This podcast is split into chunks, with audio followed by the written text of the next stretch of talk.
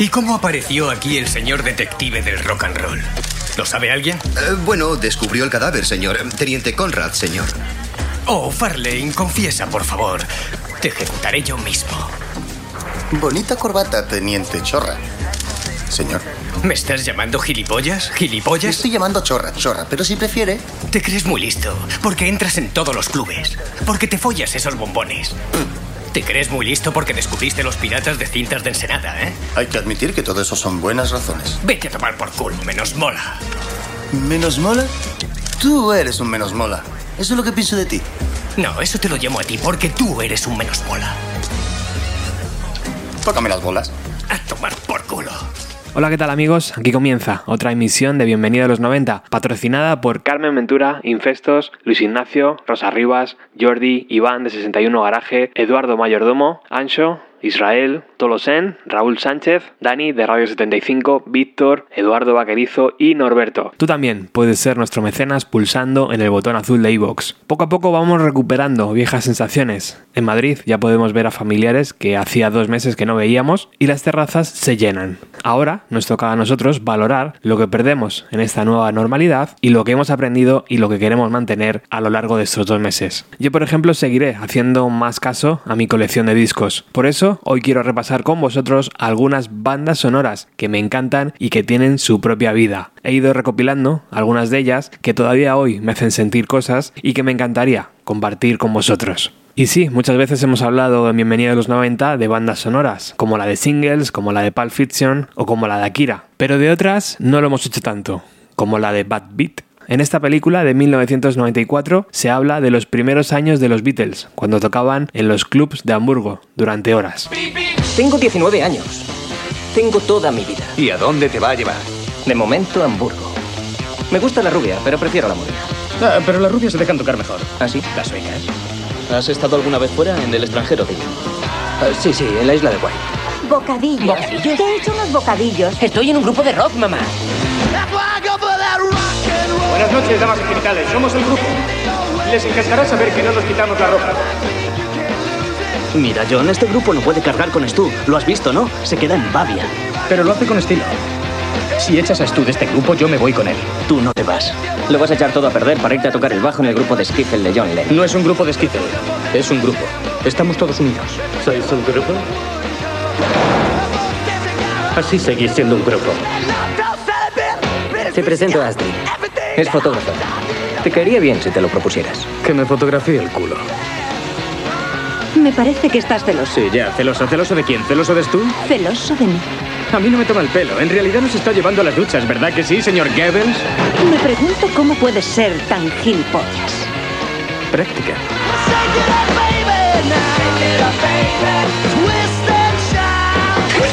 Le quiero yo. ¿Y quién no? Te dejará igual que hizo con Klaus, te dejará a ti también. Vamos a ser famosos, Shulty. Estoy seguro. Vamos a ser tan famosos que va a ser insoportable. Backbeat. En un acierto total, su director supo ver que iban a representar los años más gamberros de la banda, por eso invitó a varios músicos talentosos de la escena alternativa americana. Greg Dooley, de la banda Afghan Winds, Thurston Moore, de Sonic Youth, Mike Mills, de Rem, Dave Grohl, que en ese momento seguía en Nirvana, Don Fleming, de la banda Gumball, y Dave Pirner, de Soul Asylum. Don Was fue el productor del disco y claramente estamos ante una de esas super bandas que tanto nos gusta de los años 90, interpretando no los temas conocidos de los Beatles, sino las versiones que ellos hacían en aquellos años. Damas y caballeros, con todos ustedes la Backbeat Band. Oh, yes, wait a minute, Mr. Postman.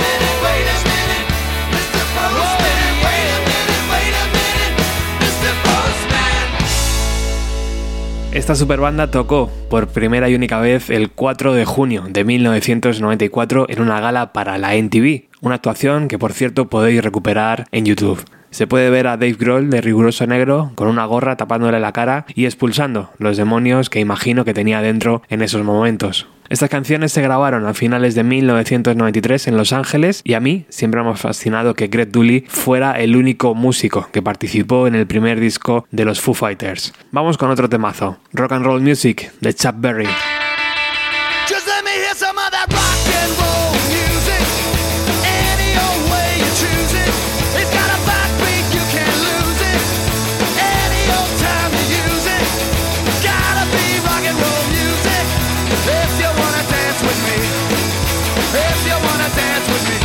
No kick against modern jazz. Unless they try to play it too darn fast. And change the beauty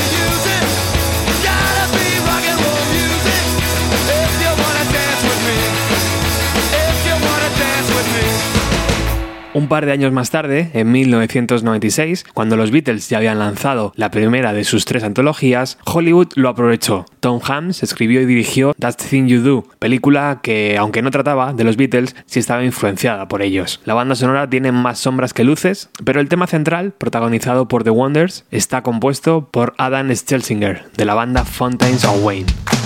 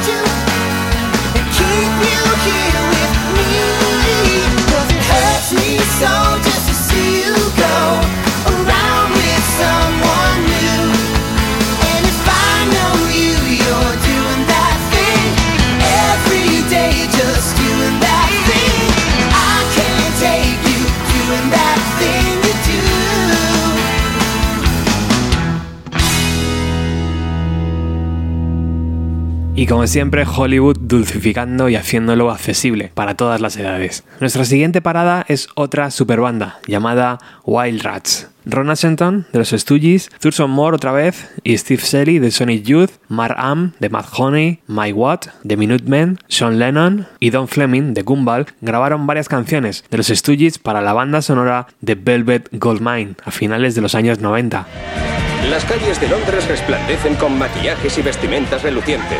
Los chicos y las chicas de la actual moda, el glam rock, rinden así homenaje a su santo patrón. La estrella del pop Brian Slade y a su alter ego de la era espacial Maxwell Demon. Si le damos la vuelta al CD, vemos que Placebo, que Gran Lee Buffalo, Pal, Tina's Fan Club o los Wild Rats aparecen, entre otros. Pero si leemos la letra pequeña, vemos que en el único tema, incluido de ese supergrupo, la voz fue reemplazada por la del actor Iwan McGregor. Mark Am de Matt Honey lo recuerda así. Hicimos dos sesiones de grabación y registramos mucha música. Yo solo pude estar en la primera y al margen de grabar las versiones de los Stooges, compusimos dos canciones nuevas, Be My Uncle y Hollow Around. Luego lanzaron el álbum quitando mi voz en la canción TVI y me quedé perplejo. Aquellas grabaciones iban a ser lanzadas en 1999, pero jamás vieron la luz hasta ahora. Wild Rats han subido a Bandcamp 10 canciones de aquellas sesiones y destinan el dinero que ganen a la Fundación Ron Ashington. De ese material que acaban de subir podemos hacer un programa completo, pero hoy vamos a recuperar la versión correcta de TV de los Wild Rats cantada por Mar Am de Mad Honey.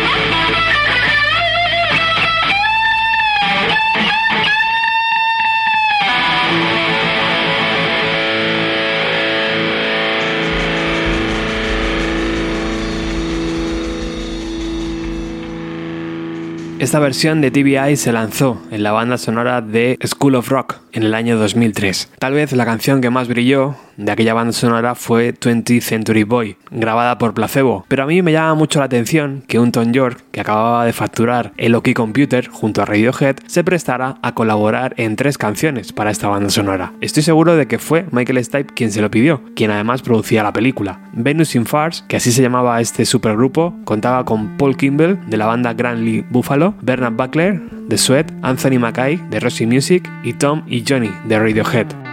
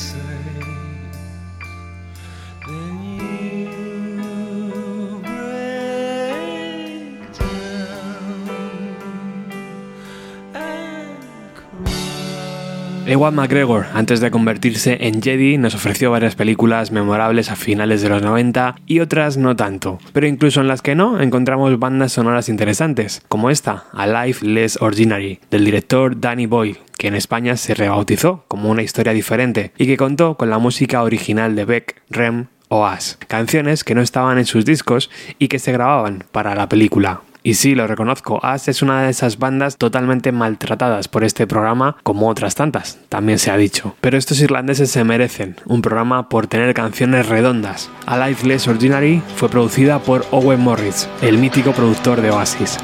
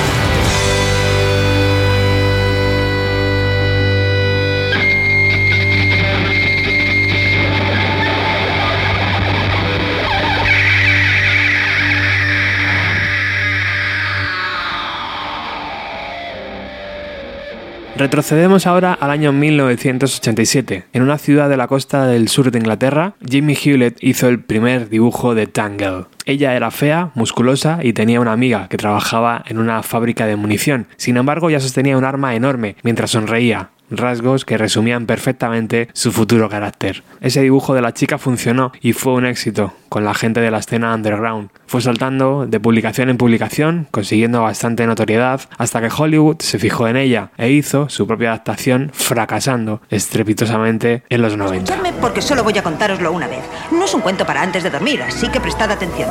Estamos en el año 2033. El mundo está destrozado. Un gigantesco cometa se estrelló contra la Tierra. ¡Bang! Devastación total. Se acabó el mundo que conocíamos. No hay comida, no hay tele por cable, no hay agua, no ha llovido durante 11 años. Ahora 20 personas tienen que bañarse apretujadas en la misma bañera, lo cual no está tan mal. La banda sonora de ese mundo apocalíptico, acelerado y loco, corrió a cargo de Courtney Love, quien reunió a un elenco de bandas interesantes y dispares. Bior, Divo, L7, Bush, Portishead, Belly, Beluga Sal, Ice Tip, Joan Jett y por supuesto Hole, claro. Pero también encontramos a la banda Magnificent Bastards. ¿Quiénes eran esos tipos? Pues a la voz estaba Scott Wayland.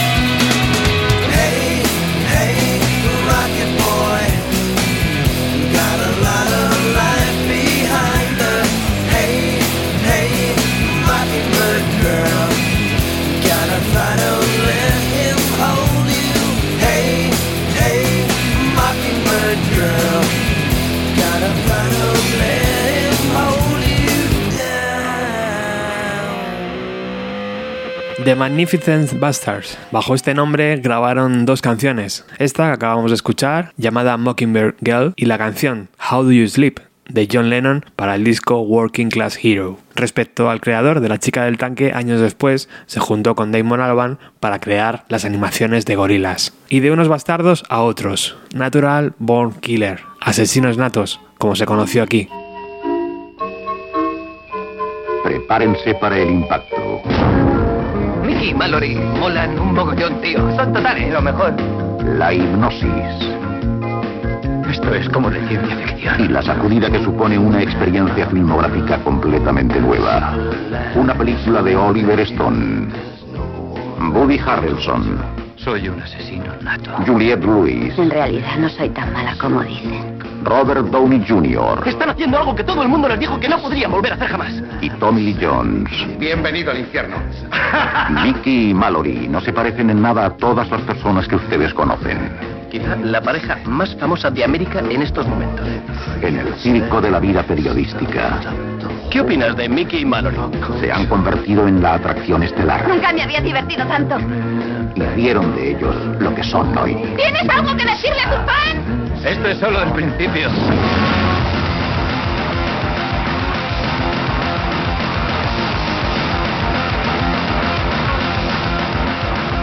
Descubran una película sobre un tema tan controvertido que no podrán apartar la mirada de la pantalla. Asesinos natos. Los medios les convirtieron en dioses.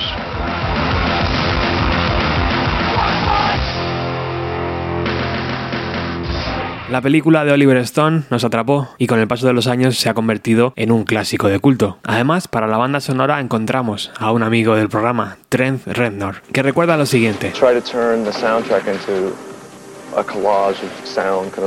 Le sugerí a Oliver Stone convertir la banda sonora en un collage, añadiendo diálogos de la película, y me dijo, vale, hazlo. Aquella misma noche tuve pesadillas, recordando la versión de Prince para la película Batman. Pero nada de eso ocurrió. Al margen de escoger canciones de Leonard Cohen, L7 o Patti Smith, creo composiciones para la película como Barn. You love her. You cannot fucking live without her, Mallory. Knox. and wanted more. I guess I was born, naturally born, born bad. Hey, Knox. Somebody out here wants to meet Born you. bad. It's such a sin. I guess I was born, naturally born, born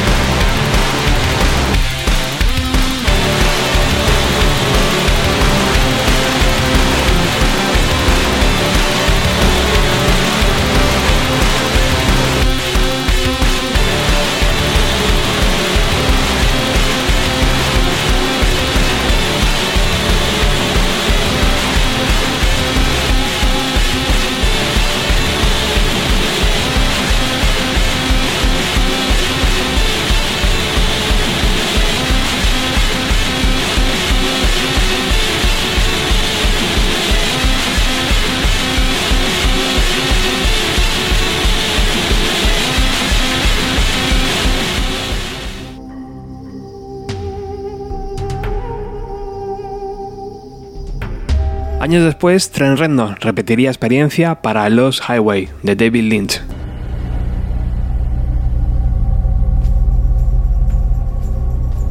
Nos conocemos, ¿verdad?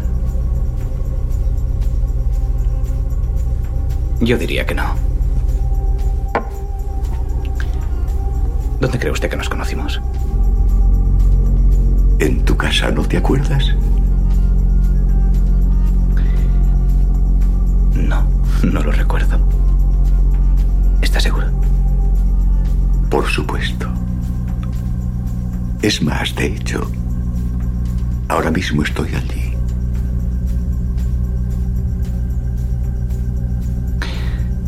¿Qué quiere decir? ¿Dónde está ahora?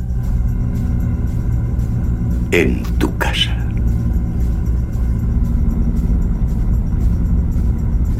Eso es una gilipollez.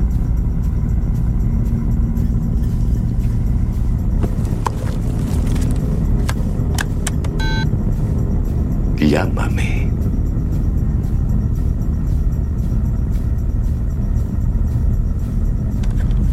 Marca tu número.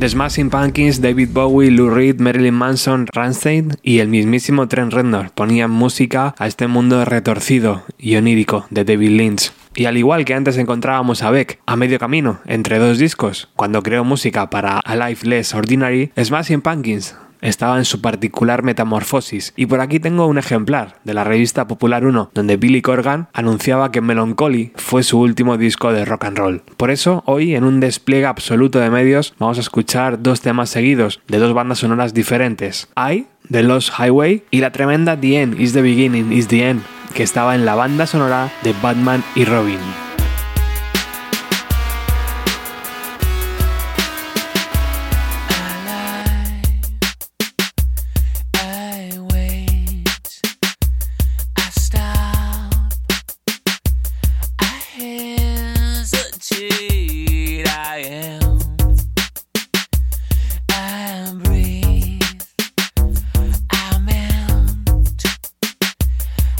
I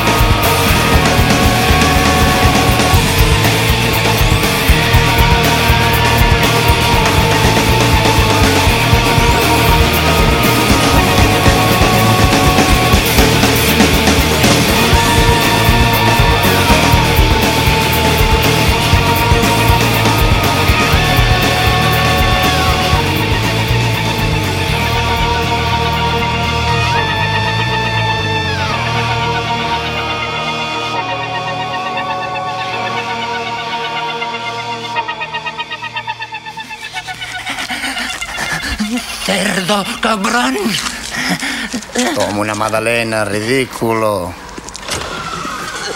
Qué bonito ver desde fuera cómo una de las bandas más importantes del planeta en aquellos años transformaba su sonido. Adore, el siguiente disco a Melancholy, sigue siendo una joya y una delicia para todos los sentidos. No tengo la banda sonora de esa película de Batman y Robin, nunca me la llegué a comprar, pero sí que tengo aquí el single que Smashing Pumpkins lanzaron con cuatro canciones y tengo el recuerdo de que la edición española de la banda sonora de la película incluía una canción de Los Piratas. Y eso me ha hecho recordar que tengo un viejo disco por aquí llamado Gijón Goes to the Movies, editado en 1995 por la edición número 33 del Festival de Cine de Gijón y donde se juntaron 12 bandas de la zona para realizar versiones de temas que aparecían en películas como Dos hombres y un destino, Corazón salvaje, Metrópolis, La semilla del diablo o Goldfinger, entre otros. Bandas como Undershakers, Australian Blonde, Doctor Explosion o Manta Ray, quienes se metieron en la piel de Chris Isaac para crear su propia versión del Wicked Game.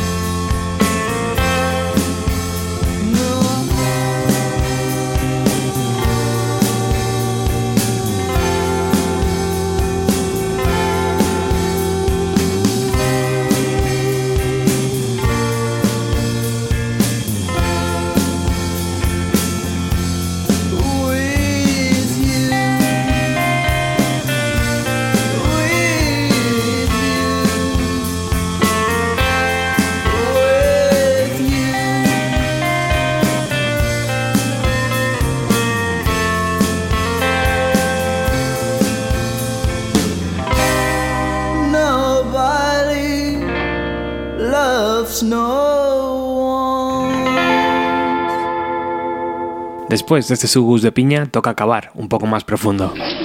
He encontrado esto en el vestuario. ¿De quién es? ¿Qué? ¿De quién es esto? Mío. Mío. Mío. El preservativo es el medio más eficaz para la prevención de embarazos no deseados y enfermedades de transmisión sexual. Póntelo. Si hubo una película que nos quitó la tontería de encima fue Kids, de Larry Clark. Decadencia generacional, autismo social y el SIDA, golpeándonos sin piedad. Y allí, en esa banda sonora, estaban Fall Implosion, un proyecto paralelo de Lou Barlow, músico que también estaba en Dinosaur Jr. o Sibadu.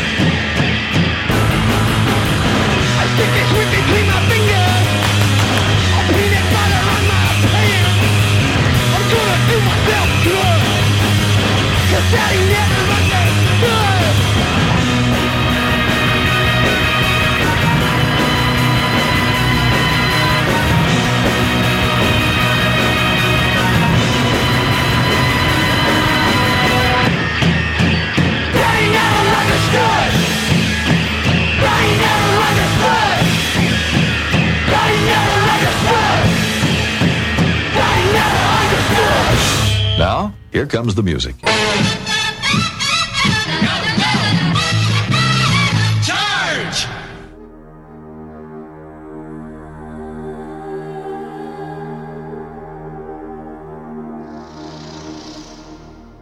Durante años, Sunsour de Chris Cornell me hacía volver una y otra vez a la banda sonora de Great Expectations, esta libre adaptación de la novela de Charles Dickens que Alfonso Cuarón lanzó en 1998 con Gwyneth Paltrow e Ethan Hawke. Al margen de la música me capturó el arte de las pinturas y fue así como llegué al mundo de Francesco Clemente, el artista real detrás de aquellos dibujos tan cautivadores.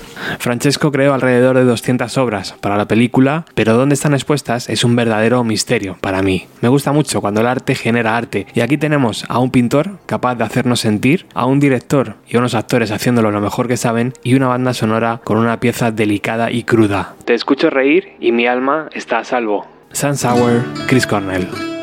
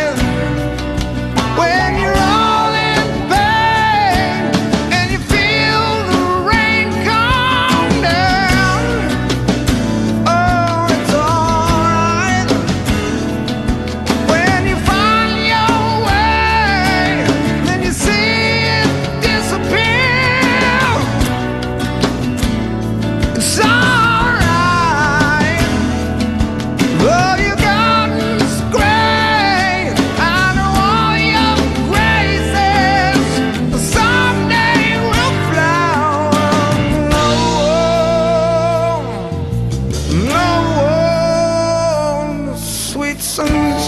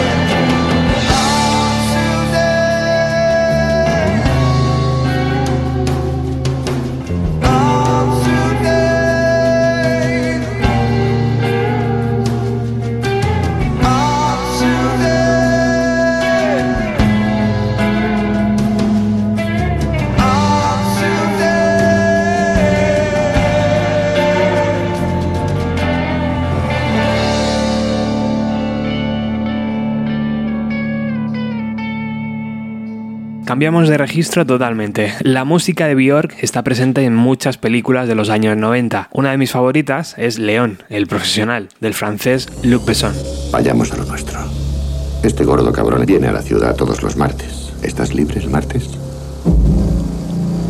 Sí, el martes estoy libre. No puedes detener lo que no ves. Fue un tipo de fuera. Un profesional. Fue rápido. En el arte de matar, León era el maestro. ¿Alguien va a subir? Parece un tipo serio. Jamás erraba un blanco. Jamás le atrapaban.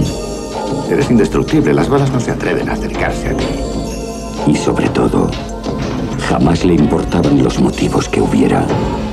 Hasta ahora. Me encantan estos breves momentos de calma antes de la tormenta. A mi familia la mataron agentes de la DEA. Aquí hay tres críos. Falta esta tercera. Búscala. Por favor, abre la puerta. Por favor. Del director de Nikita. Si usted no me ayuda, yo moriré esta noche. Lo presiento. Una niña inocente sin nadie a quien acudir. ¿A qué te dedicas exactamente? Soy limpiador. ¿Quieres decir asesino a sueldo? Guay. Un consumado asesino. Yo me ocuparé de ellos. Sé dónde encontrar a los tipos que mataron a mi hermano. Que por fin encuentra a alguien en quien creer. Los cambios no son buenos. No, no, no. Nunca lo olvides. No lo olvidaré. Ambos van a enfrentarse a un policía que va a por todas. Tráeme a todo el mundo. ¿A todo el mundo? ¡A todo el mundo!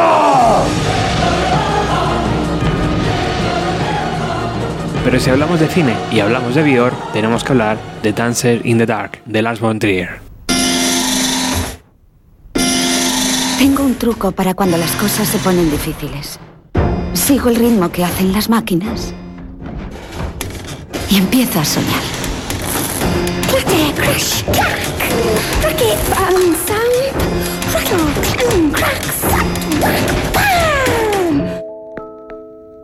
El Estado demostrará que la acusada es una persona tremendamente egoísta, que se escuda cínicamente tras un defecto físico. ¿Cuál es tu secreto?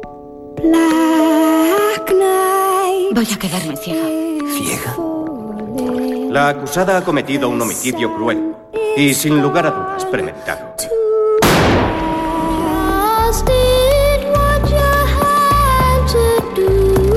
Es hereditario, pero él no lo sabe. Tengo que ahorrar todo lo que gano. Aquí en Estados Unidos pueden operar allí.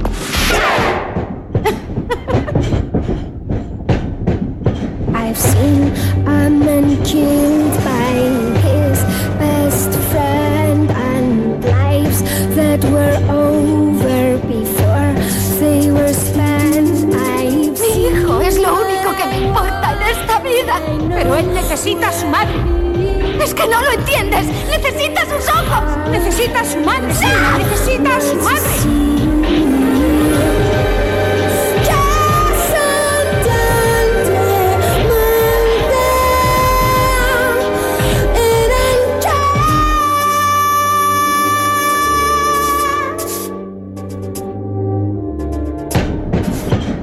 Soñaba que estaba en un musical.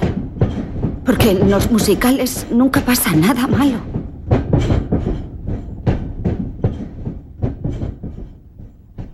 El musical más triste de la historia supuso una relación tormentosa entre la protagonista, Björk, y el director, Lars von Trier. Fuertes personalidades chocando en ambos extremos, una actuación brillante de la islandesa y memorable banda sonora con la participación de Tom York en uno de los temas. Björk y Tom York, dos de las mejores voces en un mismo disco, titulado Selma Sons. Histórico, ¿no? En la película vemos a Björk siendo Björk, sin actuar, solo sintiendo y llevando su persona hasta el extremo. Y la verdad es que te pones a recordar y te das cuenta de la importancia que ha tenido esta mujer, ya no solo dentro de la música de los años 90, sino dentro de la música en general. Estoy seguro de que un nuevo mundo vendrá y pondrá en valor todo lo que ha hecho. New World.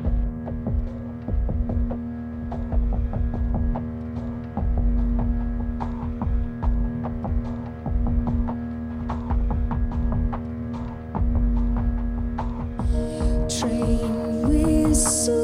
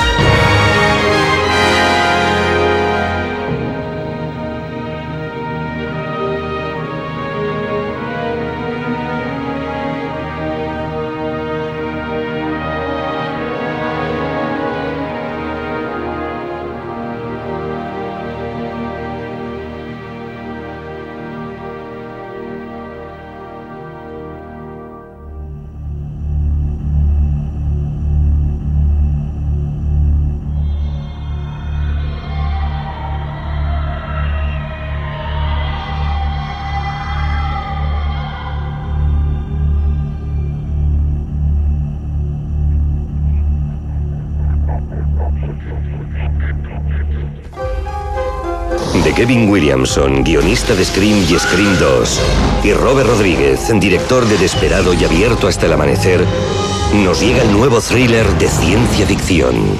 Los alumnos del Instituto Harrington siempre han sospechado que sus profesores provienen de otro planeta. ¿Eso saldrá en el examen? Esto es el examen. Y esta vez tienen razón. Ahora, estos seis estudiantes no solo cuestionarán la autoridad, sino que tendrán que destruirla. The Faculty. Por favor, preséntense en el despacho del director.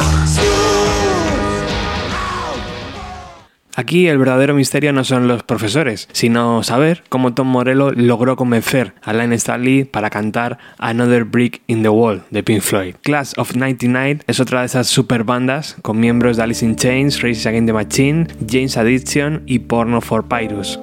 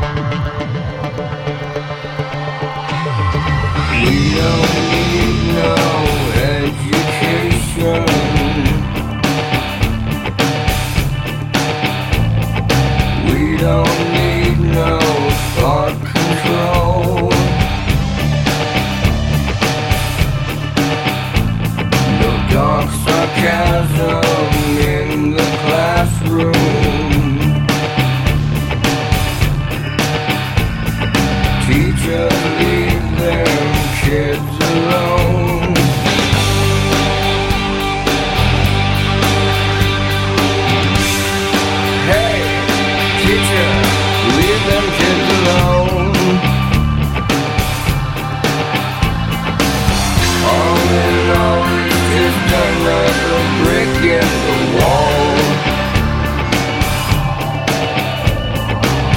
All in all, you're just another brick in the wall.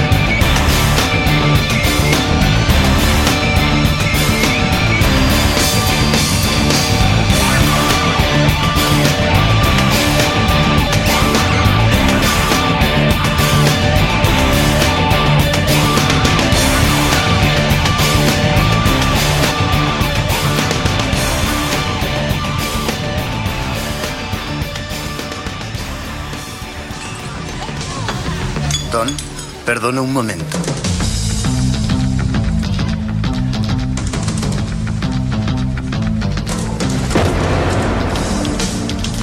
Tanto gilipollas y tan pocas balas. ¡De música! Antes de que Sofía Coppola nos maravillara con Lost in Translation, a finales de los 90 dirigió Las Vírgenes Suicidas, una de mis bandas sonoras favoritas, porque allí encontramos a los franceses Air, que además son los encargados de recrear toda la música, Nicolas Godin y Jean-Benoît Duquel, con esa tremenda facilidad que tienen para plasmar atmósferas en sus canciones.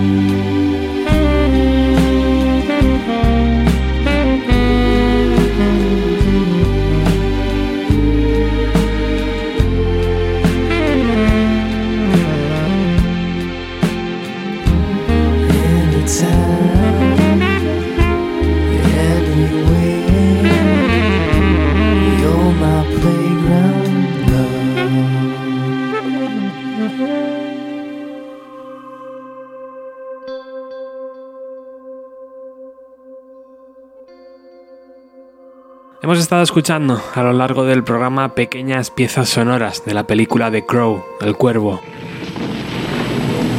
El cuervo, según la leyenda, puede traer el alma de vuelta de la muerte para hacer justicia y poner las cosas en su sitio. El amor verdadero es para siempre. El cuervo, en los mejores cines. No podía dejar escapar el programa de hoy sin hablar de esta película. James O'Barr es su creador y aquí un dato que posiblemente no conozcáis. Leo. Cosas que sucedieron antes. Ha habido mucha especulación sobre la chica real que en la película es interpretada por Sally y quiero dejar las cosas claras de una vez por todas. Lo que sucedió fue esto.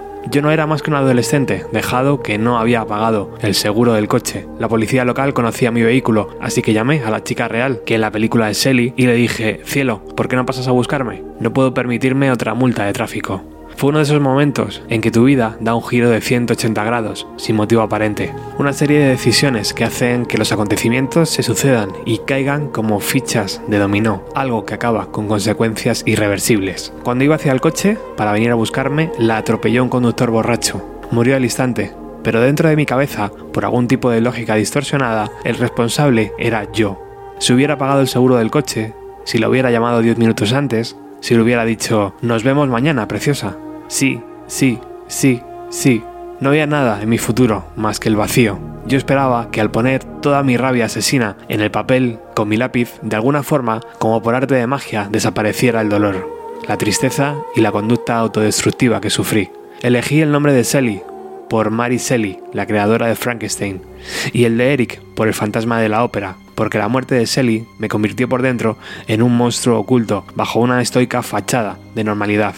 Como un cartógrafo de mente, diseñé un paisaje barrido por la ira. Si no había justicia en el mundo real, me iba a inventar la mía propia. Hoy entiendo que el perdón es para el que perdona. Eric y yo teníamos que perdonarnos a nosotros mismos. Por un lado, esto conlleva volver a una tumba que no había visitado en décadas. Por otro, aceptar la muerte de mi amigo Brandon Lee durante el rodaje. En aquel momento, la culpabilidad y el odio hacia mí mismo volvieron a anidar en mi alma. Si nunca hubiera escrito esta maldita cosa, y amenazaron con ahogarme, con asfixiarme. fue gracias a la ayuda de la novia de Brandon Lee, Elisa Hatton, que logré superarlo. Nunca le agradeceré lo suficiente a Elisa que me abriera su corazón, que compartiera su dolor y que además dijera estas simples pero poderosas palabras. James, no es tu culpa. Es la persona más buena que haya conocido jamás. Una cosa más a tener en cuenta. Cuando empecé a escribir The Crow en 1981, solo habían transcurrido unos pocos años desde la muerte de Shelley. Había momentos especiales que habíamos compartido ella y yo, momentos que atesoraba en lo más profundo de mi ser, como si fueran un regalo especial que solo era mío. No quería denigrarlos, o peor aún, explotarlos, incluyéndolos en el cómic, así que por muy personal o biográfico que fuera el proyecto, me abstuve de ello. Ya no pienso lo mismo, por lo que he incluido la nueva escena Una Navidad en agosto, pues es uno de esos momentos. Tras más de 30 años he regresado a un lugar donde por fin puedo compartir esto con vosotros, porque al fin y al cabo el cuervo no es más que una vocación de lo que es el amor verdadero. Nadie realmente muere si alguien le ama, y sé que a veces Sally sonríe.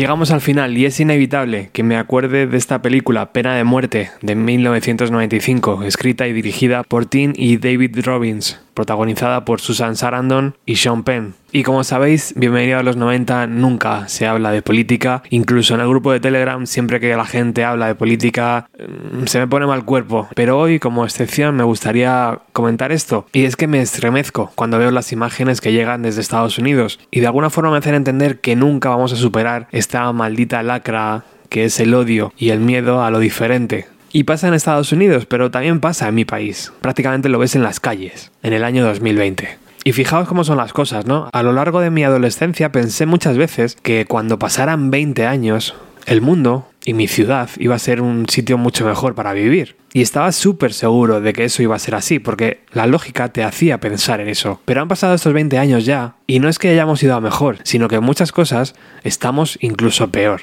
Y por supuesto no me voy a quitar culpa, pero sí sé que el fallo está en los políticos que dirigen todo esto. Ellos, en su mayoría, nos han fallado. Me da mucha pena y mucha tristeza lo que ha pasado con George Floyd y por eso quiero acabar hoy con esta película, Pena de Muerte. Si nos cuesta entender cómo funciona la justicia en España, pues lo que pasa en Estados Unidos, pues ya ni te cuento. Pero lo que no nos costó nada fue entender la historia que nos hacían llegar en esta película. Además, Eddie Vedder participó en la banda sonora. Primero creó la canción de Lone Road cuando vio las imágenes y también encontramos esa participación con el músico pakistaní Nusrat Fateh Ali Khan. Por eso he querido dejar para el final esta pieza de 17 minutos, que es la versión extendida de The Long Road. Sigue siendo un placer hacer radio para amigos como vosotros. Da igual que no nos conozcamos, da igual el color de nuestra piel, da igual nuestra cultura, incluso da igual nuestros ideales políticos. Esta música nos conecta y eso es lo importante. Y sí, soy muy consciente que nos hemos dejado algunas bandas sonoras por comentar, pero es que ya van dos horas de programa y creo que es mejor dejar esa música para otra futura emisión, si os parece bien. En fin, no me alargo más. Dejemos que hoy el señor Eddie Vedder ponga el punto final al bienvenido a los 90 de hoy. Chao.